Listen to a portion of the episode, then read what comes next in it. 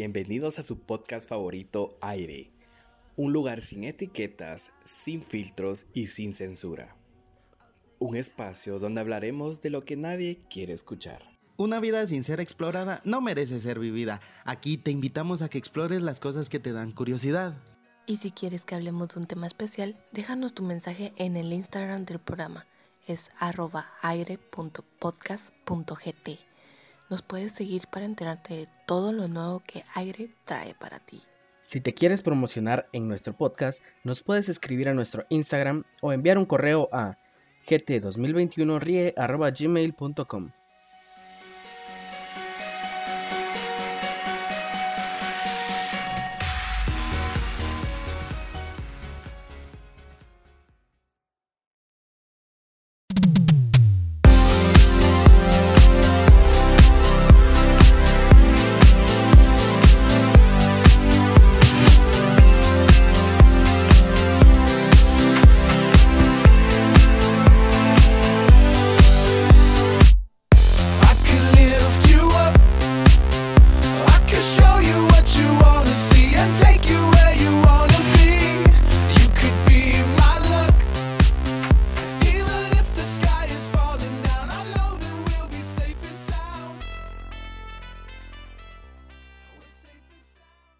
¿Qué ha habido, banda? Bienvenidos a un episodio más de su podcast favorito, Aire, un lugar sin etiquetas, sin filtros y sin censura.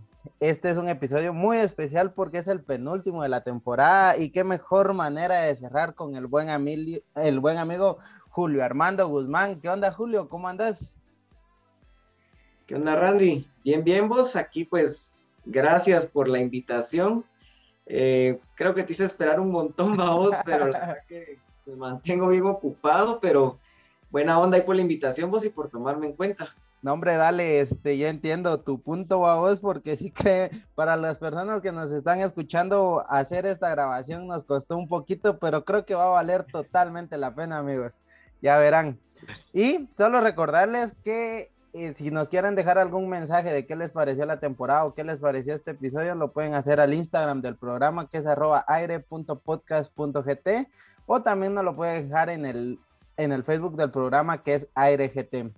Sin más preámbulos, Julio, este, por lo que yo tengo entendido, sos entrenador personal, pero yo personalmente, este, me cuesta mucho ir al gimnasio y hacer dieta, pero yo creo que vos sí sos un poco estricto en ese sentido.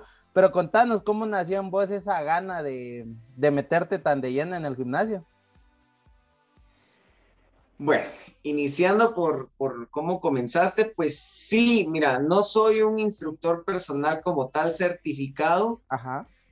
Eh, ahí sí que mm, las circunstancias y las necesidades y las oportunidades pues me llevaron por esos rumbos, Ajá. eh, más el conocimiento que he ido adquiriendo con amigos, con instructores, pues tuve la oportunidad de trabajar en un gimnasio muy reconocido acá en Guatemala, no como instructor, sin embargo, pues sí me hice de varias amistades de las cuales aprendí bastante Ajá. eh, tanto en la parte técnica para hacer los ejercicios como en la parte alimenticia. Ajá. Em, no soy fisicoculturista porque tampoco lo soy. Eh, No has llegado a ese nivel. No, la verdad que eso requiere demasiado compromiso, disciplina en cada área de tu vida. Ajá. O sea, desde cuántas horas dormís hasta Ajá. cuántas calorías consumís al día, Ajá. por semana, o sea, disciplina un 100%. Ajá. No, yo realmente pues soy una persona normal que pues ha aprendido pues a quitarse ciertos malos hábitos, eh, adquirir nuevos buenos hábitos y pues llevar un balance, ¿verdad? Eh, pues en realidad pues trato de llevar una vida dentro de lo que cabe saludable. Eh, no voy a decir que como al 100% sano, Ajá. porque también a veces, pues, en la calle toca ahí las hamburguesitas, ¿va? hamburguesas, aparece la pizza. Sin embargo, la disciplina de entrenar todos los días, pues sí la tengo, Ajá. ¿verdad? Eh, de hacer ese esfuerzo muchas veces de ir a entrenar, aunque sea una hora diaria, pues sí lo tengo. Madrugar, ocupar, pues, el digamos, tiempo libre que tengo muchas veces y tal vez no es tiempo libre, sino que es adelantarme un poco al tránsito que se forma en ciertas horas de la mañana, entonces ese tiempo que me queda entre oficina y pues que llego temprano a la zona donde trabajo, Ajá. pues lo, la utilizo para hacer ejercicio. Ahora, antes sí podía dedicarle más tiempo, pero ahorita con tanto tránsito, pues muchas veces toca el tiempo que queda. ¿va? Cabal, y fíjate que me parece interesante porque yo creo que hacer ejercicio nos trae muy, muchos beneficios y uno de ellos es mantenernos de buen humor. Y esto es real, o sea, con algo tan Sí. simple que hagas como caminar, te cambia totalmente tu humor y, y muchas personas desconocen esto. Y hay muchos mitos alrededor de todo el mundo del gimnasio y uno de ellos es que si entrenas puedes comer lo que sea porque la dieta no es tan importante. Contanos, Julio, si eso es real o no y qué tan importante es la dieta a la hora de que quieras tener un cambio físico. Pues la dieta es un 80% importante. O sea, si no hay dieta, o sea, por gusto vas al gimnasio. Sí, por gusto, por gusto, Ajá. porque ponerle mm, la hora, dos horas que vayas a hacer ejercicio, Ajá. más la hora en que te hayas levantado o, o- o las energías que hayas gastado, pero si a diario no comes saludable, te comes unas tus dos filas de francés o comes pizza, comes tomas gaseosa, Panito dulce, va. Ajá, o sea, no, no, o sea, realmente, mira, somos guatemaltecos de una región central, eh, por decirlo de una manera, o sea, no somos de Izabal, Ajá, donde estos amigos pues nacen con una genética bendecida, ajá. nosotros no, nosotros sí. no. Por Es eso es que uno dice, pero es que ¿por qué a mí las piernas no me crecen? Es que ¿por qué no volumen? Es que ¿por qué no bajo? Es que ¿por qué no saco? Simplemente porque muchas veces ya es genética. Ajá. No sé si has notado que hay personas que tienen, por ejemplo, antebrazos gruesos, hay Sí, sí. personas que tienen antebrazos delgados o pantorrillas. Eso es genética. Ajá. O sea, realmente esto tal vez lo podrás cambiar un tiempo, tal vez, usando anabólicos, esteroides anabólicos. Pero pues estos son efectos eh, muy pasajeros, Ajá. muy pasajeros y que además te pueden traer Mm. consecuencias negativas a largo plazo. Ajá. Entonces, retomando tu pregunta, la dieta es sumamente importante si de verdad querés ver cambios Eh, eh, notables, por decirlo de alguna manera. Correcto, si no, por gusto, por gusto definitivamente. O sea, tampoco estoy diciendo que tengas que estar comiendo como que sos conejo todos los días, pura Ajá. lechuga. No, no, no, no. O sea, todo es un balance. Si te Ajá. pones a comer todos los días lechuga durante dos meses, más bien te vas a ver demacrado y no saludable. No, Sí, tiene sí. que ir un balance. Es un Me balance. imagino. Y Ah, fíjate que ya entrando un poquito a un tema un poquito ya más este interesante para mí es que no sé si vos alguna vez viste una publicidad de Calvin Klein donde decía que amaras tu cuerpo com- tal como era y salía una modelo de talla grande. No sé si alguna Ujú. vez viste esa, esa, ese comercial. No, ese sí no lo vi, pero igual, ya son Ajá. frases que están popularizadas en las redes sociales. Sí, ¿verdad? cabal, y te lo pregunto porque para mí hasta cierto punto, sí, amate tal como es, pero no justifiques que, que tenés un problema, porque realmente esto sí es sin afán de ofender a nadie, pero estar sobrepasado de, de- de peso no es saludable. No sé qué opinas vos de esto. No, esto te trae enfermedades como diabetes, eh, colesterol, eh, problemas cardíacos, eh, Ajá. a nivel respiratorio. Eh, imagínate las personas que son de talla grande, vamos a llamarle de esta manera, que han resultado con COVID, muchas Ajá. no lo, han, no lo han podido pasar. ya no lo han contado, Sí, mira, esto tampoco quiere decir que porque haces ejercicio todos los días, eh, pues el COVID no te vaya a llevar. Ajá. No, tampoco, ¿verdad? O Pero sea, vas a tener eso un sistema inmunológico mucho más Pero, fuerte ajá. que de alguien que no se ejercita, por decirlo de alguna manera. Exacto, Ajá. ajá, exacto. Entonces, mira, una cosa es el amor propio Ajá. y otra cosa es interpretarlo a lo que me A tu conviene. beneficio. Esto es Exacto. como la religión, como las leyes que cada quien lo interpreta a, a su A beneficio. su ¿va vos? beneficio. Exacto. Exacto. Y aquí no estamos hablando de religión, pero es la verdad, ¿va vos? Cada Exactamente. quien hace las cosas al beneficio de cada quien. Sí, sí, ¿no? definitivamente. También estas frases que están muy popularizadas. Ah, yo me siento bien siendo gordito. Ujú, Y está bien, o sea, es amor propio. ujú. Eh, pero por ahí también la salud tarde o temprano se va a ver demasiado afectada. Sí, definitivamente. Y yo también entiendo que hay personas que les cuesta mucho trabajo bajar de peso por su, por, por enfermedades o por cosas por el estilo. Pero también hay que entender que no te puedes agarrar de eso para no hacer ejercicio. O sea, es cierto, tal vez no vas a tener un gran cambio físico, pero sí vas a por lo menos ejercitarte un poco. Es mi punto de vista. No sé si estamos en lo correcto, Julio, o no. Sí, exacto. Mira, que X persona aguante tres partidos de fútbol por día, que X persona aguante dos horas a entrenar de una manera muy pesada en el gimnasio, no quiere decir que la persona Y lo va a aguantar. Cada Ajá. quien tiene un límite, cada quien, cada cuerpo funciona diferente, cada quien tiene límites distintos. Sí, ¿verdad? definitivamente. Entonces, eh, cada quien debe tener actividad física de acorde a sus alcances, pero también tratando de rebasar un poco los límites, porque también la mente, Esforzándote. exacto, la mente vos la controlás. Ajá. Si la mente te controla a vos, estamos jodidos, porque Estamos la mente te va, a te va a poner límites, te va a poner límites, ¿va Ujú. vos? Sí, sí, definitivamente. Si controlas tu mente, controlas lo demás. Sí, y vos, ¿qué consejo le darías a alguien como yo que no, la verdad yo te soy sincero, soy bien huevón para ir al gimnasio, porque no, No tal vez no, huevón. no, no tengo la, buen, buen consejo, tómenlo. mío. No, pero o sea, tal vez no tengo la motivación adecuada para decir, bueno, hoy me voy a ir a, al gimnasio, va.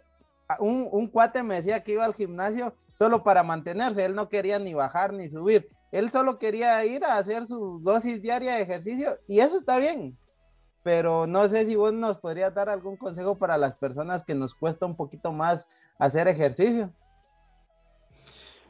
Pues mira, el consejo tal vez más saludable que te puedo dar es eh, tratar de hacerlo ahorita que tenés salud, Ajá.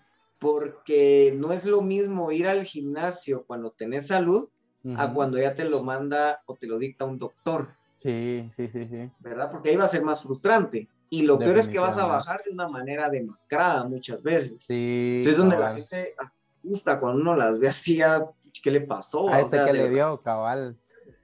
Exacto, entonces lo mejor es, si no te gusta el gimnasio porque te da vergüenza, porque te da pena, porque qué bulla, que qué asco, que el COVID, que el Ajá. sudor, que no sé, tantas cosas. No, es que siempre Pues- van a haber excusas, la verdad. Exacto, exacto. A caminar o hacer bicicleta. Vos jugás fútbol.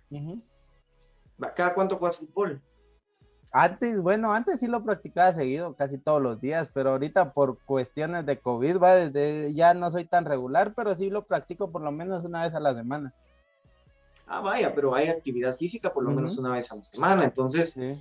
eh, pues está bien, va. Vos habría que ver qué haces los días que no jugás, va. Vos, entonces, cabal, donde no, viene el balance. cabal, y fíjate que Ahí es es un gran tema. Sí, no, es un gran tema porque este creo que esto lo conectamos con el siguiente punto que quería tocar con vos y yo los días que no eh, me ejercito físicamente, este, la mayor parte del tiempo me la paso jugando videojuegos.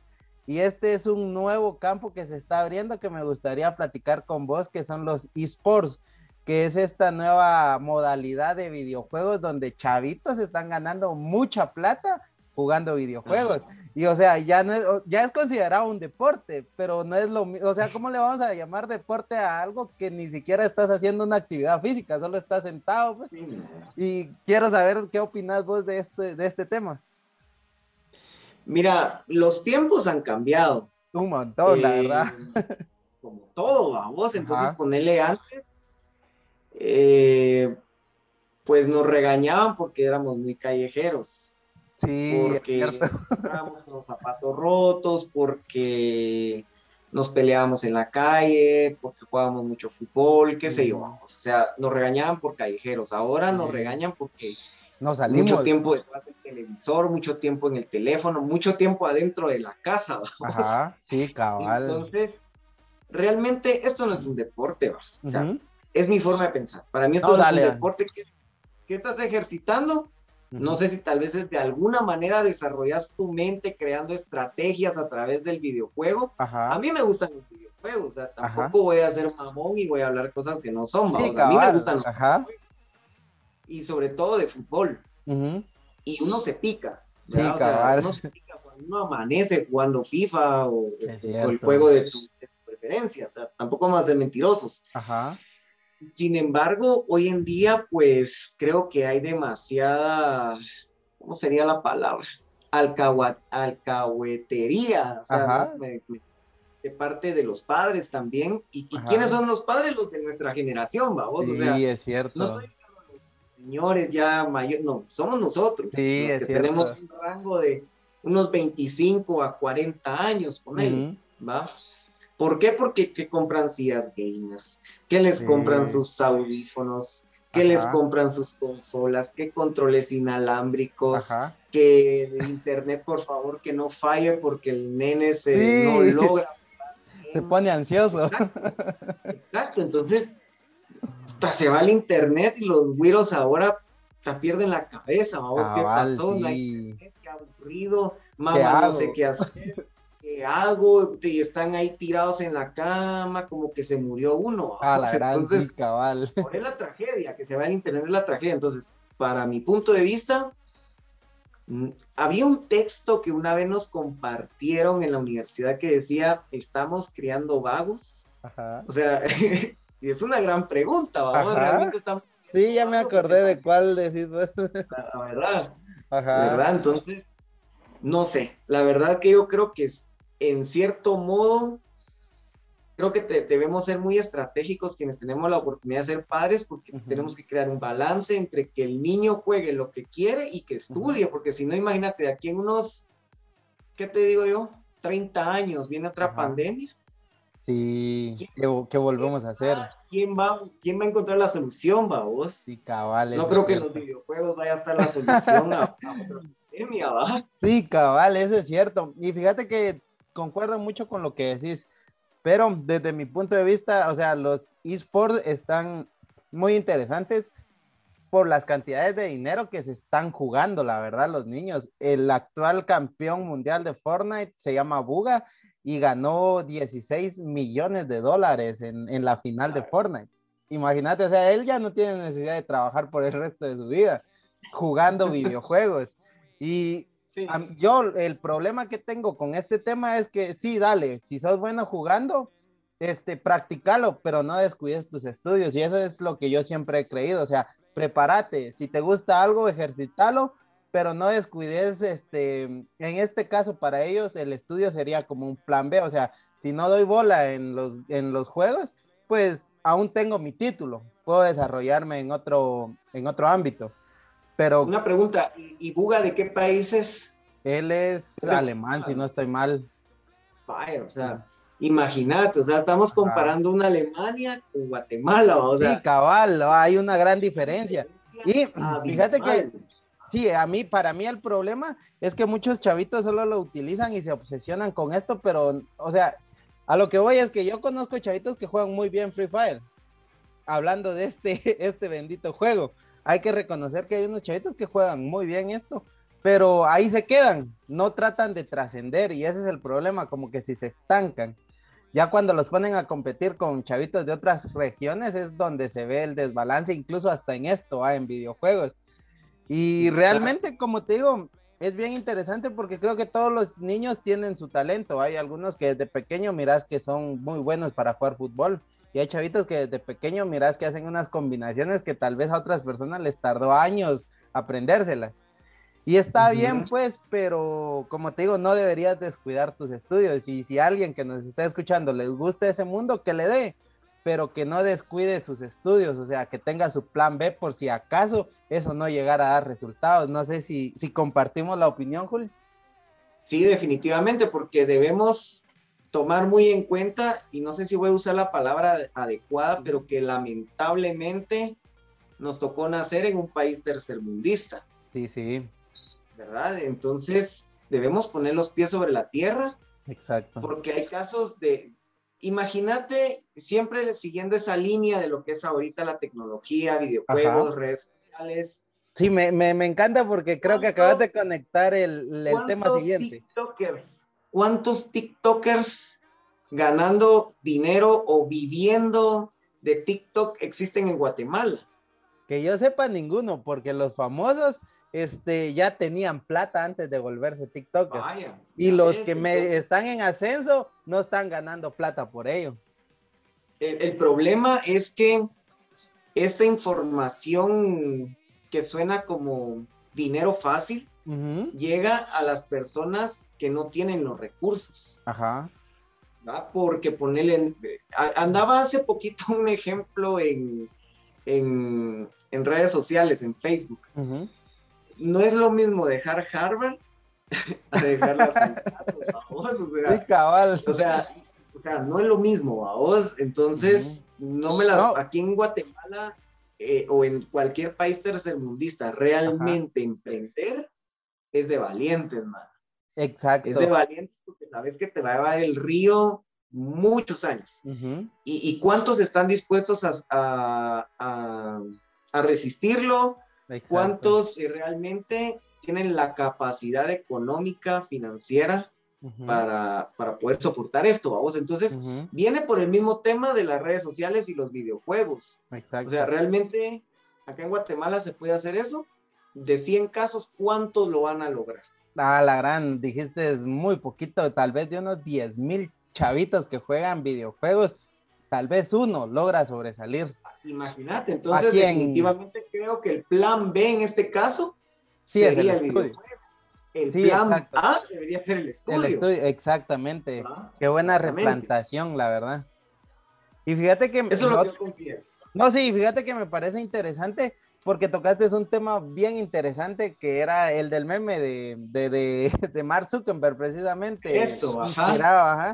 Y de, este, por lo que yo tengo entendido, Mark Zuckerberg tomaba cursos de programación desde que era muy niño. Y, era, y aquí en Guatemala nos enseñan todavía a programar en Pascal, un sistema obsoleto desde hace muchos años. Y o sea, y lo malo es que hay un fenómeno que se llama la exportación de talento o de cerebros brillantes, donde las mejores becas sí se las dan a personas de aquí de Latinoamérica. Pero ¿qué hacen ellos? Nos sacan lo mejor que tenemos nosotros, se lo llevan a buenas universidades y ellos lo explotan de una mejor manera, porque allá sí se apoya el estudio. Ah, Ese es el problema que aquí tenemos. Acá no apoyamos eso. O sea, te damos una beca, a veces medias becas les damos a los niños que son increíblemente inteligentes, pues. ¿Cómo pensamos salir de en esta situación en la que estamos? Si lo mejor de nosotros se lo estamos dando a otros países, creo que es un problema bien, bien interesante desde mi punto de vista. Sí, definitivamente eh, es como que la mayoría de personas ya tiene puesto el chip de esclavo a vos, Cabal, cabal. ¿verdad? O sea, yo creo que todos queremos tener plata, todos quisiéramos tener libertad económica. Exacto. Pero ¿qué estamos haciendo para lograrlo? O sea, me quiero ganar la lotería, pero no compro el billete. Cabal. Quiero, quiero emprender, pero no tengo un capital para poderlo poner en, en- en movimiento, Ajá. ejecutarlo a vos. O sea, tengo 100 pesos ahí, con eso después le quiero dar mil vueltas. Es Cabal. imposible, a vos. O sea, realmente es imposible eso. Sí, es cierto. Eh, pago una deuda con otra deuda, de ahí que esa deuda la pago con otra deuda y cuando miramos a la madre, es entonces una gran deuda. Realmente eh, algo que también mencionabas, em, y tal vez no tiene nada que ver con eso del emprendimiento, pero No, se dale. vino ahorita a la mente, es em, la estimulación temprana en los niños. Ajá. ¿Cuál es la estimulación temprana que tiene acá un niño en, en Guatemala? Pues No hay motricidad para niños y todo eso, solo los niños que tienen, vamos a decirle, entre oportunidad y Ajá. necesidad de los padres, porque los niños que los llevan al, a- al, a- al, al jardín, podríamos decirle, del- al nursery creo que se le llama el grado más pequeño. y todos estos graditos chiquitos que hay, Ajá. los papás los llevan, o primero porque son de, de dinero, Ajá. tienen una buena economía y los papás pues son empresarios o se la pasan viajando. Ujú. Otros porque trabajan pues como todos en, la- en, la- en empresas como pues empleados, babos, y Ajá. pues no hay quien cuide al niño, toca llevarlo a una guardería. Ajá, Entonces ahí pues es necesidad y es oportunidad para el niño, porque está teniendo una estimulación temprana y sí lo vas a ver reflejado versus un niño que no, no tuvo esa oportunidad. Sí, sí. Por ejemplo, va a saber seguir instrucciones, eh, va a, a desarrollar más eh, cierto intelecto Sí, sí. versus un niño que no, a vos un niño que pues vamos a decirle que tuvo una un periodo de los uno a los cuatro años normal, que está en Ajá. casa, que aprende a caminar, que aprende a hablar, que aprende a comer solo y todo Ujú. eso, versus alguien que ya va a un programa donde le enseñan a jugar con colores, que les enseñan a, a seguir instrucciones y todo esto que para nosotros en teoría son tonterías, para el niño sirve. Sí, influye bastante y fíjate que es bien Ahí interesante. viene la diferencia entre el niño de Alemania y el niño de Guatemala. Sí, cabal, cabal. No, y me parece interesante porque lo que decís La es alimentación totalmente también. cierto, ajá. Y lo que yo te iba a decir era de que este, muchas personas lo que hacen con el niño es de que si empieza a chingar, toma una tablet, toma un teléfono. Y o sea, eso para mí realmente es destruir la, muchas capacidades del niño. Y una de ellas es la capacidad de atención con el famoso TikTok, hablando ya un poquito de tecnología, como, como teníamos planteado en el programa, ¿va? ¿Y por qué te digo esto? Porque TikTok en sus inicios eran videos de no más de 30 segundos.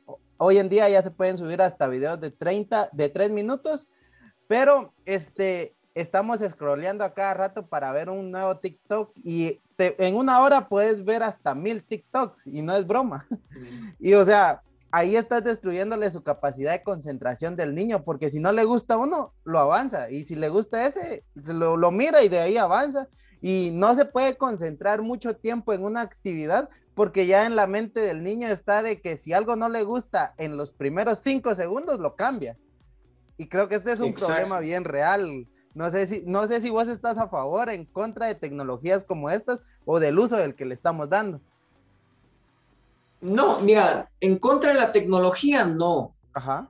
El problema es que nos volvimos ya dependientes de, o sea, Ujú. ¿cuánto dependemos ahora de Mark Zuckerberg, babos? O Qué sea, gran tema, ajá, porque ¿cómo la pasaste Sí, o sea- vos en la caída de las redes sociales? Yo real- pues realmente se sentía uno Desesperado.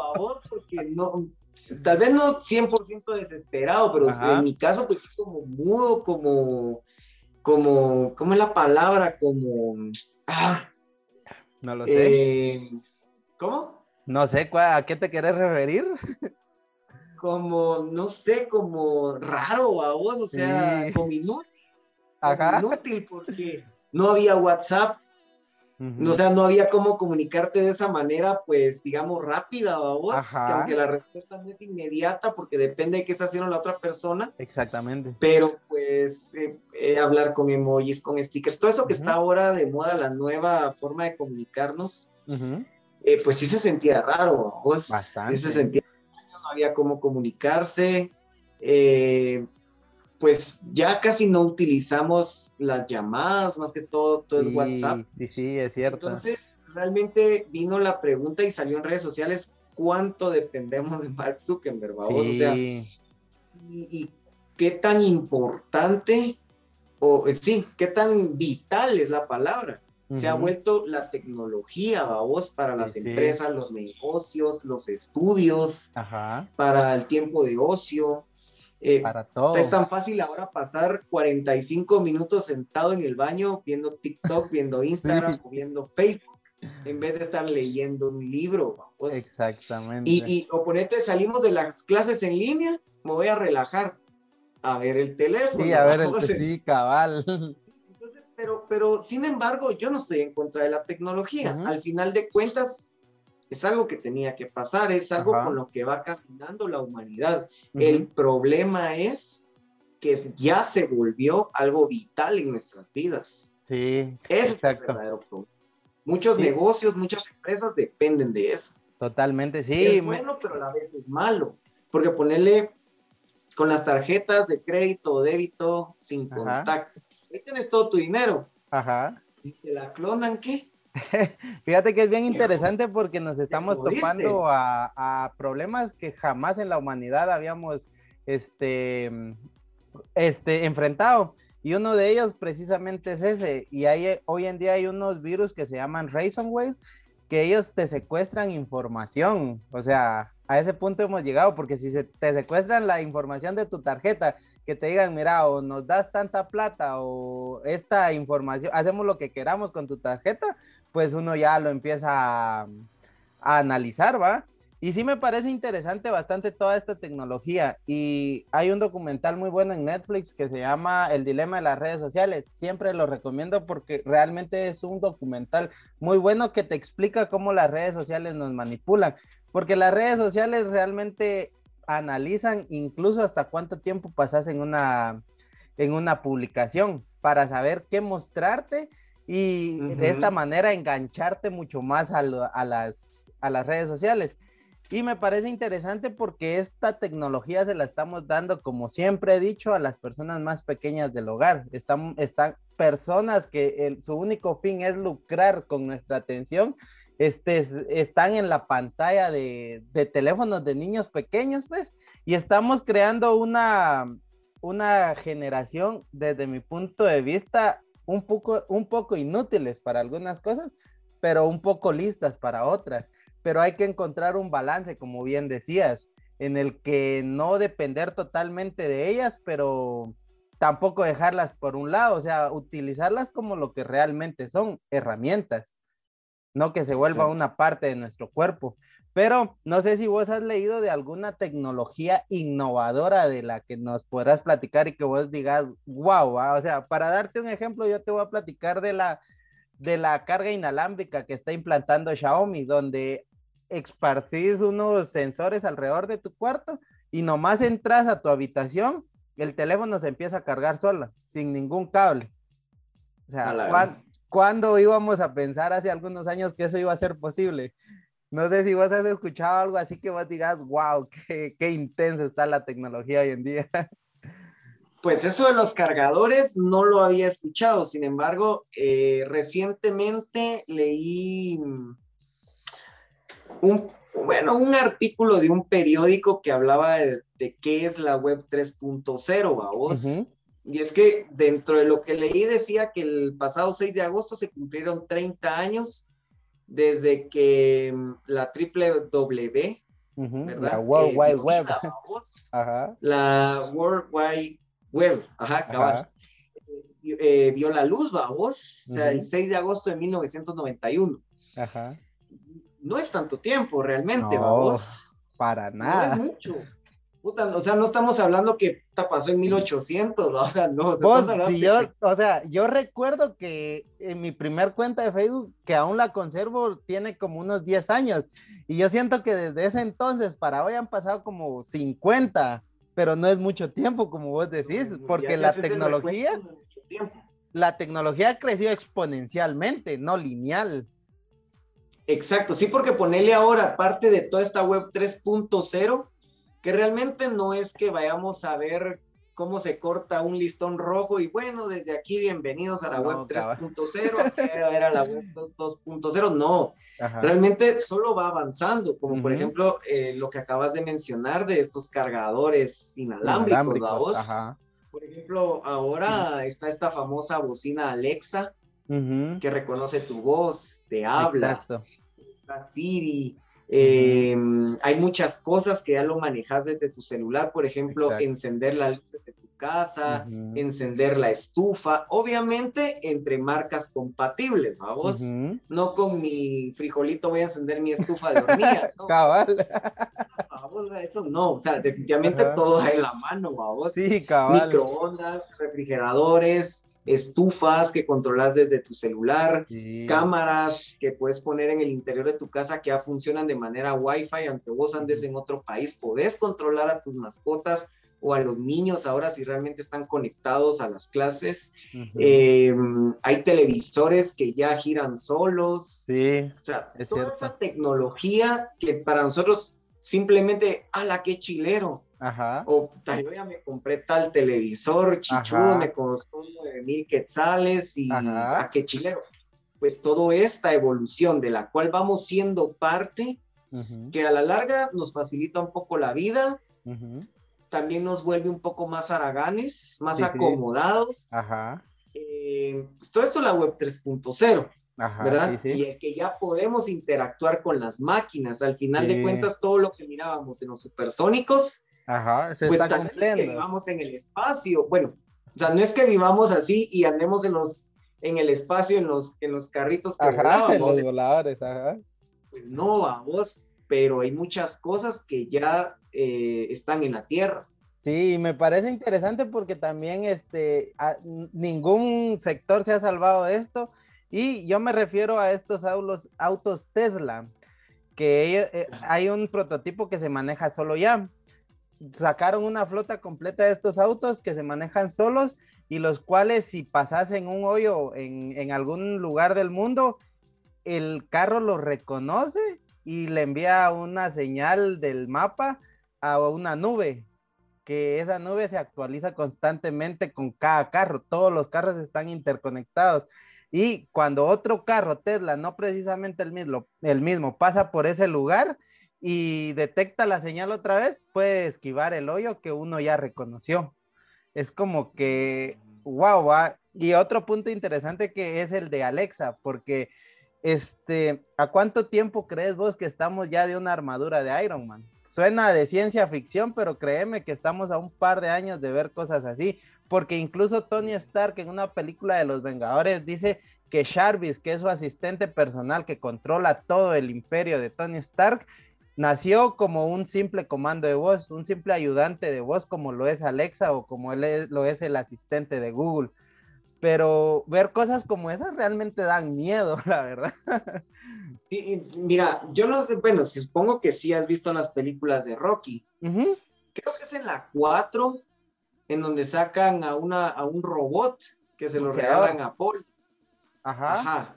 Sí, sí. Le regalan una, un- una tipo robotina, vos, Sí, como la sí, de los supersónicos, que habla con, con Polly, que es el Ajá. cuñado de Rocky, vos. Ajá. Y esas películas son de los 80, de los 90. Sí.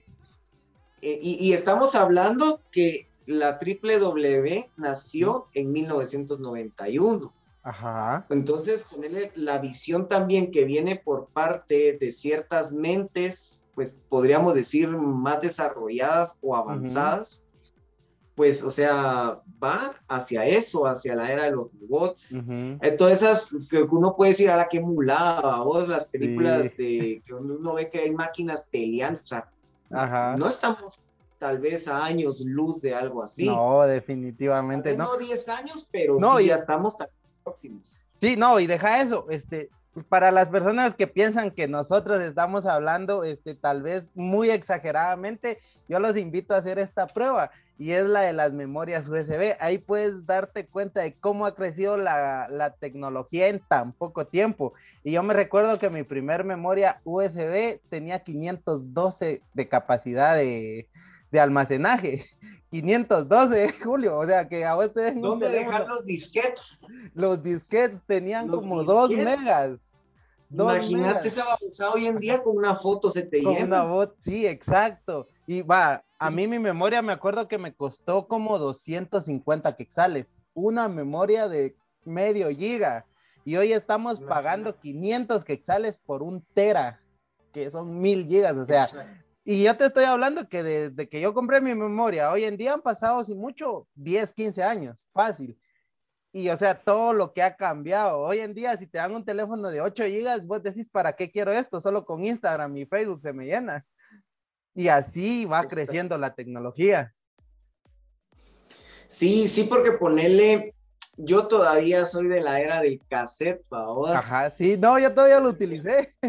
Vaya, o, o todavía, o, o tal vez ya estaba saliendo el disco, o sea, ya estaba saliendo de circulación el disco de acetato, Ajá, ¿va? De ahí el cassette. Cuando salió el CD, ¿a cuánto valía un CD en la calle? 50 Sí. quetzales, vamos. sí, es cierto. Sí, que ahora te los dan hasta quetzal en la calle. Sí, cabal.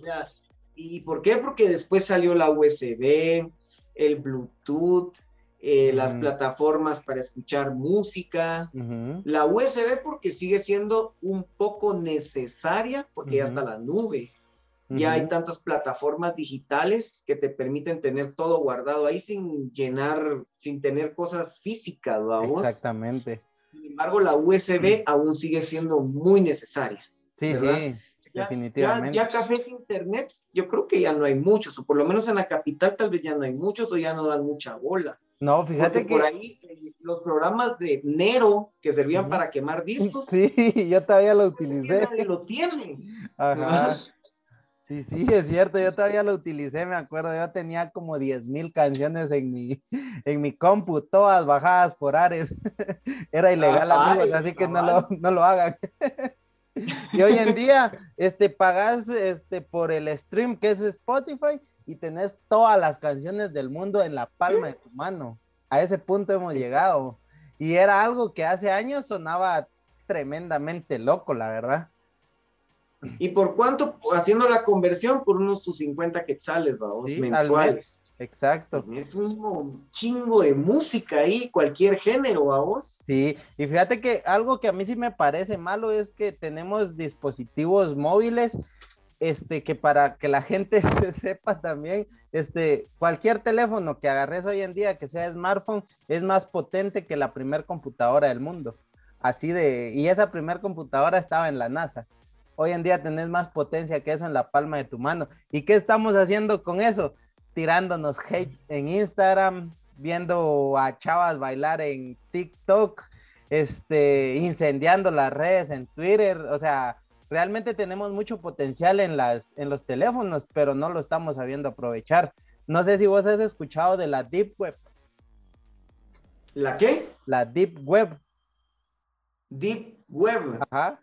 ¿No? No, no, no, eso sí, ¿no? Ese es un tema bien interesante porque dice que de, de Internet nosotros solo conocemos el 10%, que es los buscadores de Google y YouTube, todas estas plataformas que están al acceso de todos, es el 10% del Internet. Esa es la primera capa, de ahí está la segunda capa donde ya encontrás pornografía, donde puedes comprar cosas por Internet y todo esto, pero más para abajo hay cosas mucho más turbias que es la famosa Deep Web, que es la, el Internet oscuro. Y ahí puedes comprar hasta órganos. Hasta ese punto hemos llegado con el Internet. O sea, puedes ver, hay algunas páginas que te permiten comprar drogas, otras que te permiten comprar armas, hay algunas donde puedes ver en vivos de descuartizaciones. Y no. realmente es algo bien turbio, pero es parte del Internet que muchas personas no conocen y que es importante informarnos. También como la, la- el Bitcoin. No sé si vos has escuchado un poco del Bitcoin. Sí, el mercado de divisas, de Exacto. Forex, Bitcoin, sí, Ajá. sí, es- eso es un gran rollo en el que puedes tener mucho dinero o te puedes quedar Pero- sin nada. No, o sea, puedes tener mucho dinero, pero a la vez no tener nada porque no lo estás viendo. es- Fíjate que sí te lo depositan a tu cuenta bancaria, porque sí es cierto, sí es cierto, pero mm, dicen que no es cuestión de suerte, sino que es cuestión de estrategia. Ajá. ¿Por qué? Contarme. No sé si vos nos puedes contar un poquito sobre Bitcoin para las personas que aún no, no conocen, no están muy familiarizadas con el, con el tema. Sí, mira, Bitcoin de hecho es una de las cuantas criptomonedas que existen, vos, eh, dinero virtual.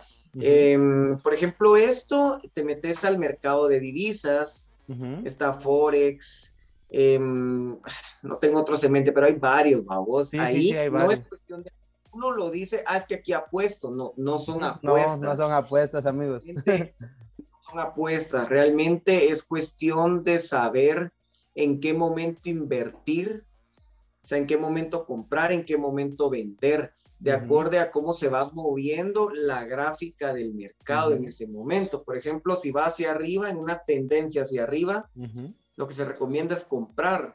Por ejemplo, Ujú. va hacia arriba y vos compras en este punto Ajá. y sigue subiendo. De repente, pum, baja un poquito y en el tiempo, que porque eso es por tiempo, vos decís, ah, bueno, voy a comprar 5 dólares a un minuto. en los últimos segundos, pum, baja un poquito. La, esas, esas gráficas, si vos le haces suma a la pantalla, son unas Ujú. velas. Esas velas tienen mechas. Ujú. Y si la vela baja y la mecha pasa del nivel que vos pusiste, perdiste tus 5 dólares. Pensando en 5 dólares, hay gente Ajá. que mete 100 mil dólares, o sea, Sí. pero también si la estrategia, el estudio de mercado que vos hiciste te salió bien, Ajá. te ganás eso que vos metiste, ¿va? que vos invertiste, no que vos apostaste, que vos Que invertiste. vos invertiste, exacto. Correcto, eso, eso creo que se llama, si mal no recuerdo, se llama binarias, si no estoy mal. Aparte, está, incluso hay aplicaciones, hay una que se llama MetaTrader, creo que ahí van por el 5 o 6, no sé por cuál irán ya, en donde vos invertís así como un granito de, de mostaza, de sal, em, por ejemplo, en YouTube, por ejemplo. Entonces, si el mercado ahí va, a la, va al alza y vos compraste, pues vas a ganar dinero. Pero si va a la baja, vas a ir perdiendo. Vamos. Sí, exacto. Entonces, es, No, es sí. complicado. La verdad Sí, no, la verdad, hay un, hay una, hay un video en YouTube de una TED, TED Talk que se llama Cómo explicarle el sistema financiero a un niño. Mírenlo, amigos, es muy bueno y ayuda a entender todo esto que de lo que estamos hablando, que cuando las acciones suben, las acciones bajan, la fluctuación, creo que se le llama eso también. Ajá, y- sí. Para las personas que no sabían, un solo Bitcoin vale 423 mil 424 quetzales. Un solo Bitcoin. O sea, con un Bitcoin puedes volver, puedes hacer muchas cosas. Y es importante Exacto. saber todo esto, amigos, porque la tecnología ya no va a retroceder. De aquí en adelante No. solo va para arriba. Y es mejor estar informados a que nos agarre una curva y nosotros digamos, ¿y ahora qué hago? va?". Y yo creo que ya aterrizando un poquito este tema, Julio, no sé si vos has escuchado sobre la inteligencia artificial y qué pensás de esto.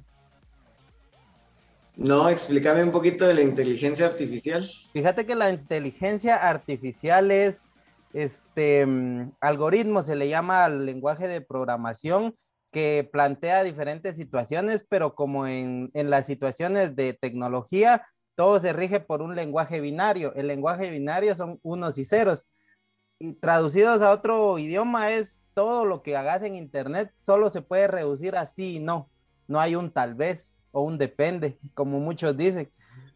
La inteligencia artificial, en este caso, podemos analizar a Facebook, que tiene un algoritmo adaptativo.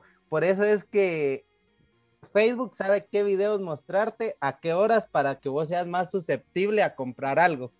En eso se resume la, inteligencia artificial. Y cada vez que vos le das like a algo, cada vez que comentas algo, cada vez que compartís algo, estás alimentando este algoritmo y lo estás haciendo más sofisticado para que puedas, para que vos puedas ser más maniable para las redes sociales. Lo complicado de esto es que puede llegar un punto donde la inteligencia artificial, o sea, sí pueda dialogar con nosotros, preguntarte qué querés y mostrarte lo que querés realmente. Pero lo malo es que esto, estas cosas no tienen conciencia. Nada de lo que está en Internet tiene conciencia. Y aquí es donde vienen estas teorías muy famosas de que los robots en algún momento nos pueden llegar a controlar. Porque pongamos como ejemplo un robot justiciero, donde le digas matas a todos los malos y salvas a todos los buenos. Pero ¿qué va a hacer el robot cuando se le presente un dilema ético donde alguien mató a otra persona por defensa propia? O sea, para el robot eso está malo y no hay nada más que eso. Va a matar a la persona aunque haya sido en legítima defensa. Y eso es lo complicado de, de- de- de la tecnología, que no tiene ética, ni le puedes explicar, mira, esto es bueno o esto es malo por tal razones. Y aquí es donde tal vez la tecnología nos pueda superar. Y esto es algo real, amigos, y es un tema bien interesante. No sé qué opinas vos de eso, Julio. Pues la verdad que, pues no suena extraterrestre, vamos, porque ya con todo lo que estamos viendo, lo que sí también eh, va creando también muchas, muchos mitos, También muchos inventos. Por Noticias ejemplo, la- que nos iban a meter un chip, vamos. Sí. Y hubo mucha gente que sí se traumó con esa onda. El de O la sea- pistola de, de- de temperatura que decía que te, te mataba neuronas. Va, exacto, sí, el, el termómetro. El termómetro, Ajá, va, salió eso. El chip, eh, zombies. Sí. También salió esa, también. Entonces, también todo esto crea mucho morbo. Sí. Morbo sería prácticamente. Entonces, lo mejor es estar informados. Sí, Estar informado. Cierto que vienen cosas muy sorprendentes, sería la palabra, pero también eso de que me muerden y ya me convertí en, en zombie, tanto así no creo que lleguemos. Cabal, no creo que lleguemos a ese punto ahora. no, creo yo que no, vamos. Eh, yo creo que eso sí ya suena muy, muy loco, Sí. o que no va a pasar, ¿va? O sea, Muy de ciencia ficción, decís vos. Correcto, mira, puede que algo tenga de cierto, como en las películas de terror, que pues Cabal. aunque uno diga que efectos más basuras, baboso, Sí, efectos más pero están girando en torno a lo que A es una cierto. realidad. Ajá. Exacto, o sea, porque así es. Sí, sí. Eh, sin embargo, que vayan a ver zombies, que se les caen los gusanos y van caminando y no lo creo. ¿no? Sí, O sea, cabal, ahí sí sí está no. muy lejos de la realidad. Eso sí creo Pero que sí no, está no. muy lejos de la realidad. Pero lo de los robots, que en cierto modo lleguen a controlar gran parte de la humanidad, creo que eso sí podría pasar, porque los teléfonos ya nos están controlando. Sí, definitivamente. Aunque no lo querramos aceptar, estamos siendo prisioneros del celular. Cada vez salen más tecnológicos, más bonitos, tienen más facilidades, puedes hacer de todo ahora en tu o casi de todo en tu celular, Sí. incluso los de gama baja, eh, pues ya pueden hacer muchas cosas. Entonces, imagínate, ya puedes modificar hasta caras, textos, o sea, ya puedes incluso meter en problemas a alguna persona. Por ejemplo. Randy puso, hola licenciada, la quiero mucho, feliz día del docente. Ahí van a poner, hola licenciada, la amo, estoy enamorado de usted y vos escribiste. Pueden modificar cosas. Entonces, son ejemplos tal vez muy, muy vanos, pero que realmente pasan. Sí. Entonces, ya somos prisioneros de la tecnología. Realmente Sí. ya lo somos. ¿Cuánto falta para que existan robots y ya nos digan qué hacer? Pues pueda que falten algunos años, vamos. Sí. No, y fíjate que yo realmente no estoy en contra de la tecnología, aclarando este punto, porque creo que ya le tiramos mucho hate a la tecnología, pero hay partes buenas, porque ahorita con tu teléfono puedes este, meterte a una aplicación y en cinco minutos hay un carro afuera de tu casa esperándote para llevarte a donde vos querás, o puedes tener en 10 minutos, 15 a un repartidor entregándote tu comida, y eso es realmente bueno. Pero como yo siempre he dicho, o sea, la tecnología no es mala, como la estamos usando nosotros los seres humanos, es lo malo. Y como decía el buen filósofo Sofócales, nada realmente extraordinario llega a la vida del ser humano separado de la desgracia. Si estos teléfonos son tan buenos, más de algo malo han de tener. Y ahí es donde nosotros tenemos que ten- este, ponerle un alto, ¿va? o sea, saber utilizar las cosas. Creo que eso sería mi conclusión de que la tecnología no es malo, solo el uso que le estamos dando en estos nada. momentos es el que realmente está mal. No sé si vos tenés algo para concluir, Julio. Pues ahí, pues tal vez eh, alimentando un poquito más los ejemplos que vos pusiste, pues sí, definitivamente la tecnología no es mala, ya es necesaria. Sí, ¿verdad? O sea, ya no podemos estar sin tecnología, es tan fácil Ujú. ahora hacer una transferencia bancaria en cuestión de minutos, exacto. eh, pues tantas cosas que existen ahora, entonces no es mala, la situación es utilizarla de una manera responsable.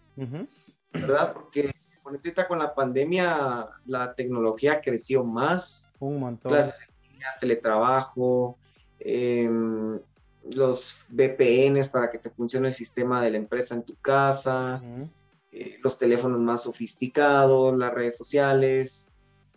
No, no es mala, realmente No. es necesaria. El problema es si la estamos usando de la manera adecuada, Adecuada. a un 100%, Ujú. ¿verdad? Dejamos esa Correcto. pregunta en el aire, creo yo. Y ya para finalizar un poco el podcast, Julio, ¿qué tal te trató la segunda dosis de la vacuna? Porque vi que andabas este, ahí haciendo tu fila. Fíjate vos que con la segunda dosis no me fue mal. Eh, A mí sí. A vos sí. No, sí, a, a mí, me fue me dio mal. feo. A mí me agarró feo con la primera, pero creo que también tuvo mucho que ver que me la llevé de, de, de superhéroe, babos, y no tomé nada. No Ah, tomé ni siquiera eh, ningún, algo para la fiebre, ujú. sino que así, andaba ocupado. en Papelería que se me olvidó cuando sentía tenía fiebre esa vez. Oh, Sí, desperté como a las 2 de la madrugada y yo, cre- yo creo que dentro de las pesadillas que tenía parecía que estaba en la película de Pixeles, vamos. Ajá, Pesadillas en tercera dimensión de sí, una me vez, imagino. Ahí viene. Pac-Man, decías vos. Exacto, Donkey Kong, vamos. En cambio, eh, ahorita no. Pero Ujú. la diferencia fue que tomé eh, pastilla para la fiebre antes de la vacuna, después a mediodía, ujú, después eh, antes de acostarme. ujú. Entonces, la fiebre que me dio fue leve. Leve. Entonces, Oh, el estómago pues casi no me afectó nada. A mí me pusieron la Sputnik, Ajá. eh, o sea, no pude ir a Estados Unidos. Sí, cabal. Pero no, fíjate que la verdad que me trató bien la segunda dosis. Ah, está bueno. a mí sí me dio fiebre. O sea, me la puse en la noche, este, un martes, si mal no recuerdo, y el miércoles sí no pude ir a trabajar porque me, se me subía y se me bajaba la fiebre, el dolor de cuerpo era horrible. Pero siempre invito a las personas que se van a vacunar porque es necesario, amigos. No se pierdan su vacuna. y Exacto. Por último, Julio, a mí me encanta tu actitud siempre que veo un video de, de vos en redes sociales, porque es, si les gusta, bueno, si no, pues váyanse a otro lado. y contame cómo desarrollaste vos esa actitud, la verdad me encanta. ¿Cómo desarrollé esa actitud de si les gusta bueno y si no, pues Sí, o sea, tu mamá vos? O sea, sí, cabal. ¿Cómo la desarrollé? Pues eh, haciéndome de muchos enemigos y entendiendo que no vivo para ser feliz a, a toda la gente, vamos. O sea, Ajá. realmente desde que decidí eh, meterme a comunicación y empezar a hacer ciertos cambios para mi futuro, Ajá, empecé a crear más enemigos de los que ya tenía, envidiosos, sí, sí. muchas veces era así tan cuidadoso con todo lo que publicaba. Ajá, Antes de estudiar comunicación, mis, mis redes sociales eran full memes, ajá, insultos con mis amigos, miramos y cuelagan tantas Ajá. acá y que vos, o sea, así en las redes sociales, así, Sí, sí. un patán, ajá, Cuando entré a comunicación, entendí que tenía que cambiar esa imagen. Me costó demasiado cambiar esa imagen, esa percepción que tenían de mí. ajá. Me costó un montón limpiar mi Facebook. Todavía me siguen apareciendo recuerdos de eso. Sí, con mis amigos del gimnasio. Eh, entonces, ese cambio, la mayoría de personas lo vio mal hacia mí. Y empezaron críticas. Vos que chamusqueas, sabrás que por ahí a veces salen muchos roces, muchos pleitos, enemigos que se vuelven tus enemigos a muerte. Sí, cabal, por un partido. Exacto. Aparte que tantas puertas que he ido tocando y que lastimosamente, pues, como no sos eh, un influencer en redes sociales, ujú, simplemente no te abren las puertas por más que estudies. cabal. Entonces yo empecé a desarrollar ese, ese pensamiento de su madre, vamos. Ujú. Su madre, eh, coman, Dale, aquí es internet, puedes decir lo que quieras. va su madre, coman mierda. Ajá. O sea, realmente, pues ya no me importa al 100% lo que piensen de mí. Por ahí salieron muchos memes de, y, y tiene cerebro, ¿no? Porque me tomé la, la foto tomándome la vacuna y la gente que tomó esa, que, que- que publicó esa babosada ni siquiera se ha vacunado, babos. Ajá, cabal, cabal, cabal. Es como el típico pendejo que critica al que va al gimnasio y está mal de de- salud. sí, cabal, desde su sillón va. Ando por ahí. ¿verdad? Entonces, todo eso a mí me fue creando eso de, bueno, si les gusta, bueno, y si no, tu madre, va. Sí, cabal. Sí, porque no estamos para estar haciendo feliz a la gente, porque cuando Sí. llegas ahí todo, ay, mire, me da la oportunidad. Tampoco estoy diciendo que lleguemos mire, hijo de prepotente, foto". ajá, exacto, o sea. No, o sea, pues, pero te venís a dar cuenta que el ser así tan profesional, tan recto, tan esto, lo otro, y cuando miras por la puerta de atrás están colando influencers, están colando TikTokers, están colando, y uno dice, ¿para qué chingados estoy estudiando tanto si estos pendejos no me dan la oportunidad a mí, que realmente estoy trabajando para ello, y el otro que Sí, hace TikTok desde su cama, cabal. tiene ahí la oportunidad en un canal de televisión. Entonces, de esta manera yo fui desarrollando eso, vamos. Sí, la verdad me parece increíble porque las personas que quieran ir a ver a sus redes sociales a Julio, vayan, tiene contenido muy interesante y precisamente hoy subía un video con nuestros buenos amigos de la PMT que siempre Ah, son sí. tan comprensibles, ¿verdad, Julio? Pero tenés razón, Fíjate realmente. Dale, dale. precisamente tuve esa experiencia el día que me fui a poner la primera dosis. Ajá. ¿Cómo están funcionando ahora los policías de tránsito, en Metra, en Mixtra, y me Ajá. imagino que también en otras municipalidades? Es que aprovechan la hora de tránsito. Ajá. todo el puto día, babos, porque Sí, cabal.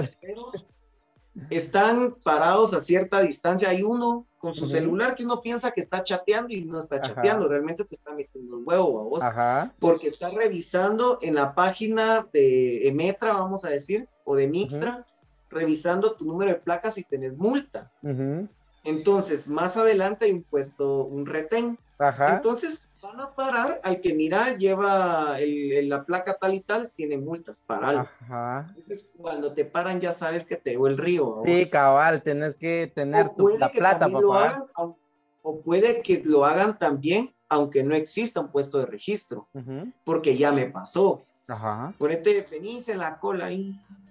Esa cola de toda la vida, de ahí de San Cristóbal, o sea, un, uni- ¿cómo se llama ahí? Eh, UNICEF, no. No, ¿Dónde? ah, no eh, Funda Bien, Ajá. cuando venís del Interamericano. Ajá. ¿sí? ajá. Sí, sí. Va. Sí, Esa cola de toda la vida que atraviesa mis, o sea, que atraviesa Monumento, llega hasta el Molino de las Flores, escala, donde termina el puente de San Cristóbal, normalmente ahí en la mañana hay un policía, Ajá. O en todo ese trayecto, Ajá. y están con el teléfono viendo quién tiene multas. Ajá. Entonces te van a parar normalmente por donde están construyendo unas nuevas ofibodegas antes de llegar al Molino de las Flores, Ujú. o frente al Molino de las Flores. ¿Por qué ahí? Porque ahí hay donde orillar. Sí, cabal. Entonces se te paran enfrente y como hay tránsito, no hay para dónde te escapes. Te paran Sí, y ya saben que tenés multas, vamos. sí, oh, O las pagas o te quitan tu carro. O llegas a algún arreglo con ellos, porque ya me pasó también que llegas a un arreglo con ellos que te quitan tu tarjeta de circulación y te dan, por ejemplo, una semana para que vayas a pagar las multas. Entonces, cuando vas a pagar las multas, te devuelven tu tarjeta de circulación. Eso sí, si te vuelven a parar en esa semana y si te vuelan el carro. Oh, y fíjate que a mí me parece algo bien estúpido, la verdad, este, esto de los fotosensores de velocidad. ¿Por qué? Es una idiotez, vos, se ponen No, o sea, en- se- Deja es que eso. sí me enoja. Ese tema sí es una mierda, vamos, porque te ponen en las bajaditas y ahí vas a agarrar una velocidad de 75 u 80, vamos. Eso te iba a decir, que el punto donde 70. están, la, la simple, el simple impulso, aunque no aceleres, te va a llevar más de 70. O sea, obviamente te van a pisar si te miran ahí, pues. Ajá. O sea, ¿por qué no lo ponen en un lugar donde realmente va a servir? Donde si aceleras vas a llegar a velocidades peligrosas. No en un lugar donde la misma bajada te obliga a ir a más de 80, pues. O sea, eso sí, como te digo, es una estupidez bien grande para mí. Un punto para quienes nos están escuchando, un, pu- dos puntos identificados donde te ponen la mayoría de multas, ahí por, bueno, no vamos a mencionar marcas de moteles, pero ujú. en la Roosevelt, del lado de Santa Rita, Santa Mónica, toda esa parte de ahí antes de llegar al Pedregal. ¿sí? Sí, te ubicas en dónde? Sí, sí, sí, ya sé dónde decir. Ahí agarras cierta bajadita, en sí. cierta velocidad en la bajadita. Ahí te ponen multas. O están del lado derecho o están del lado del arriate central, Sí. trabando a la mano. Cabal, y. ¿sabes qué es lo que me saca de onda a mí? que los culeros están escondidos, o sea, todavía sí. tienen ese descaro, ¿va? De esconderse, y uno cuando siente es como que, bueno, ya está puesto, ¿va? ¿En dónde te traba Emetra? Te traba, hubo un tiempo que estuvieron colocándose eh, casi enfrente del McDonald's de Utatlán, el de la cajita feliz, Ajá. cuando venís bajando la Roosevelt. Obviamente traes velocidad. Sí. O si no, te ponen ahí por donde está el colegio, creo que se llama Rotterdam, ahí en el periférico. Ahí también en bajadita, o, sea, Cabal. o por el también te traban, o en la Aguilar, o en la Atanasio. No, ya que Satanás. mencionas a Aguilar Batres, este, no sé si escuchaste que aquí por Villanueva abrieron un restaurante de Ay Carmela. Eh, No sé sí, si- ajá. Antes de llegar a, a la plaza donde está ese restaurante, hay una bajadita. Y ahí en esa bajadita también se ponen. Y es como que, como te digo, o sea, la simple bajada te va a llevar a más de 80. Y ahí saben que ahí te ponen para trabarte, pues. La vez pasada yo fui a zona 1 y me pararon ahí por donde está la concha acústica, por el almacén Lucky, Ajá. el Parque Centenario, ese es el Parque Centenario. Me pararon y hasta la misma policía cuando revisó la multa, yo creo que ella misma dijo, a la que estupidez va. Sí. Mire, es que tiene una multa por exceso de velocidad. Ajá, ¿y a cuánto iba? Eh, iba a 73, me dice. A la serio. O sea, multa de 350 pesos. Cabal. ¿Qué tal, vamos? Entonces, sí, realmente es un robo, porque ponerle las calles están hechas huevo. Sí, para El empezar. carro ya voy estallando dos llantas, vos, porque las calles están hechas huevo. Entonces, ponerle. em, Y eso, teo- y eso es lo más indignante, que ese dinero que nos están quitando ni siquiera lo utilizan para reparar las calles.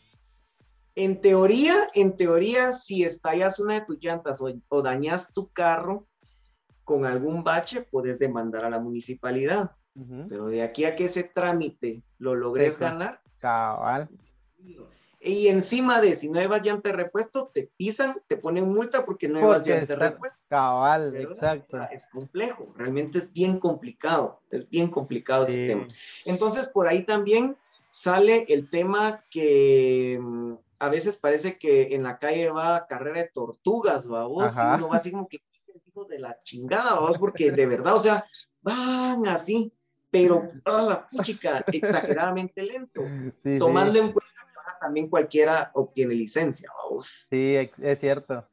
Es cierto. Ya te puedes pero examinar en, en carro automático. De verdad. A la Sí, gran, no, eso sí no lo sabía, pero eso sí es ya trampa, la puede. En todo Ya caso, no sabes manejar, sabes no maniobrar un sabes carro. manejar. O sea, sabes controlar el carro. Tal vez con el tiempo vayas desarrollando y pues aprendas muy bien. Ajá. Pero mientras pasa eso, a la Sí. gran vez gente que va así pegada al timón, ve. Hasta la señorita, pegando señoras ya grandes, vamos, que van hasta arriba del Y, y timón. mira, está bien, está bien, pero si van del lado derecho. El Ajá. problema es que van del lado izquierdo. Y, y Sí, tal vez no es para que ahí vayas corriendo como que sos loco, pero puedes alcanzar el límite de la velocidad. Y para mí eso también es imprudencia al volante, vamos. sí. El ir en el carril que no te corresponde, o a veces Ujú. van las motos en el carril que no corresponde, o se te meten en medio, te rebasan por la derecha y sin querer vos pegas un timonazo, todavía te voltean a ver, así como que- Exacto.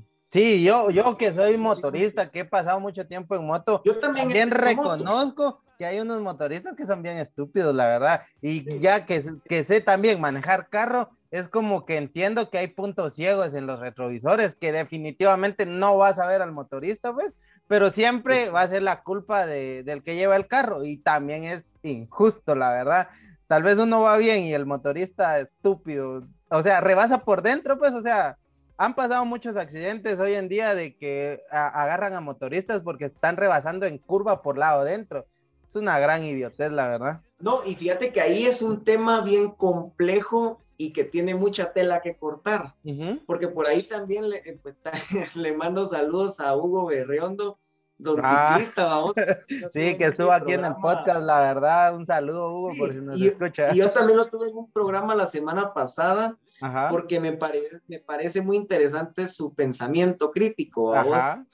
Entonces, sin embargo, a veces, miras, en la calzada Roosevelt, ciclistas que van a media calle como que van ellos solos. ¿no? Sí, Pues, es cierto. entonces, cierto que no hay ciclovías, cierto que no se respeta al ciclista en la calle. Pero no también hay que ser conscientes de que si eso pasa en mi país, no voy a hacer cosas imprudentes. Te- te- Tenés que ser consciente que la bicicleta de un soplido vuela a la chingada, ¿vamos? Cabal, ajá. Entonces, tampoco, ah, porque como me tienen que respetar, voy donde quiera. Sí, cabal, tampoco voy a cabal. atentar contra mi vida. O sea, también hay que ser un poco más eh, lógico. Sí, O sea, cabal, esto lógico. No lo digo, esto no lo digo por Hugo, aclaro. Ujú. Lo digo porque sí, últimamente me he encontrado a dos ciclistas que van casi que carrereando en la Roosevelt en las partes donde pueden arrebasar lo hacen. Ajá. Entonces, es peligroso. Realmente es Sí. bien peligroso. Cuando veas a un ciclista, primero te van a joder el carro. Segundo, el Vas a joder al ciclista. gran camote el que te vas a meter, ¿va? Ajá. Entonces, y la imprudencia va siempre sobre el, de- la- el del carro. Exacto, era lo que te decía, a vos que le restan mucho, mucha responsabilidad a las personas por el vehículo es más liviano, ¿verdad? Pero también, este, que tu vehículo sea más liviano también te tiene que poner a pensar que vos tenés que ser más responsable.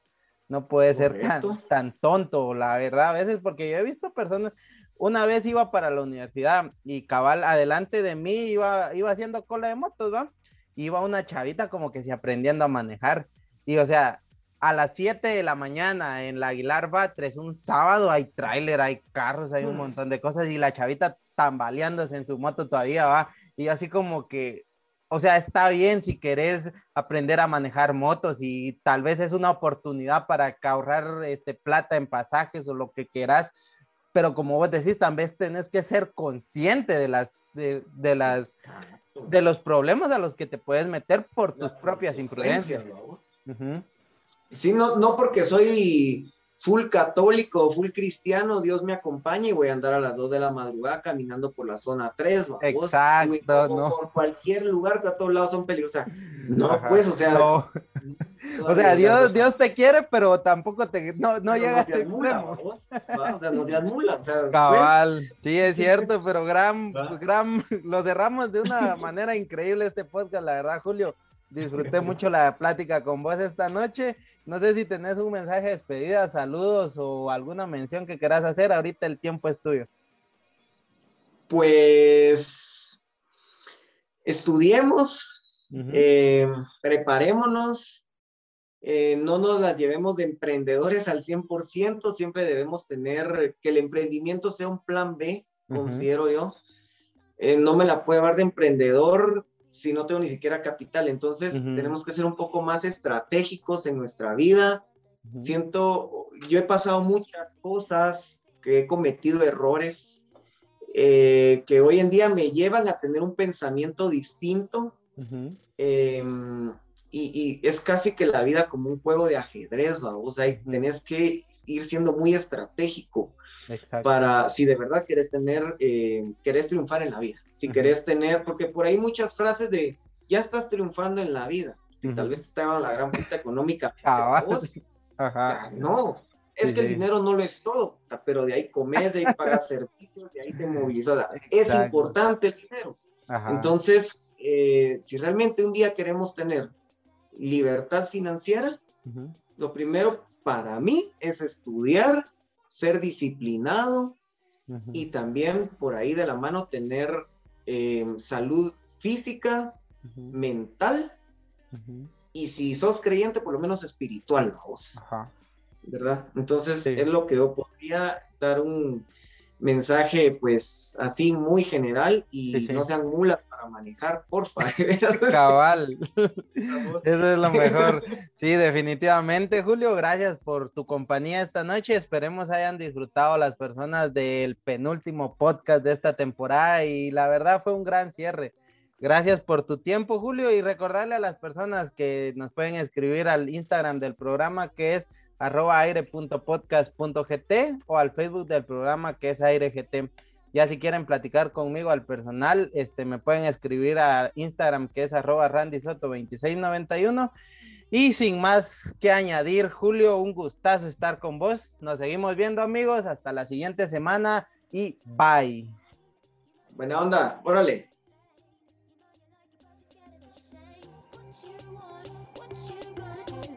You like your body, cause you.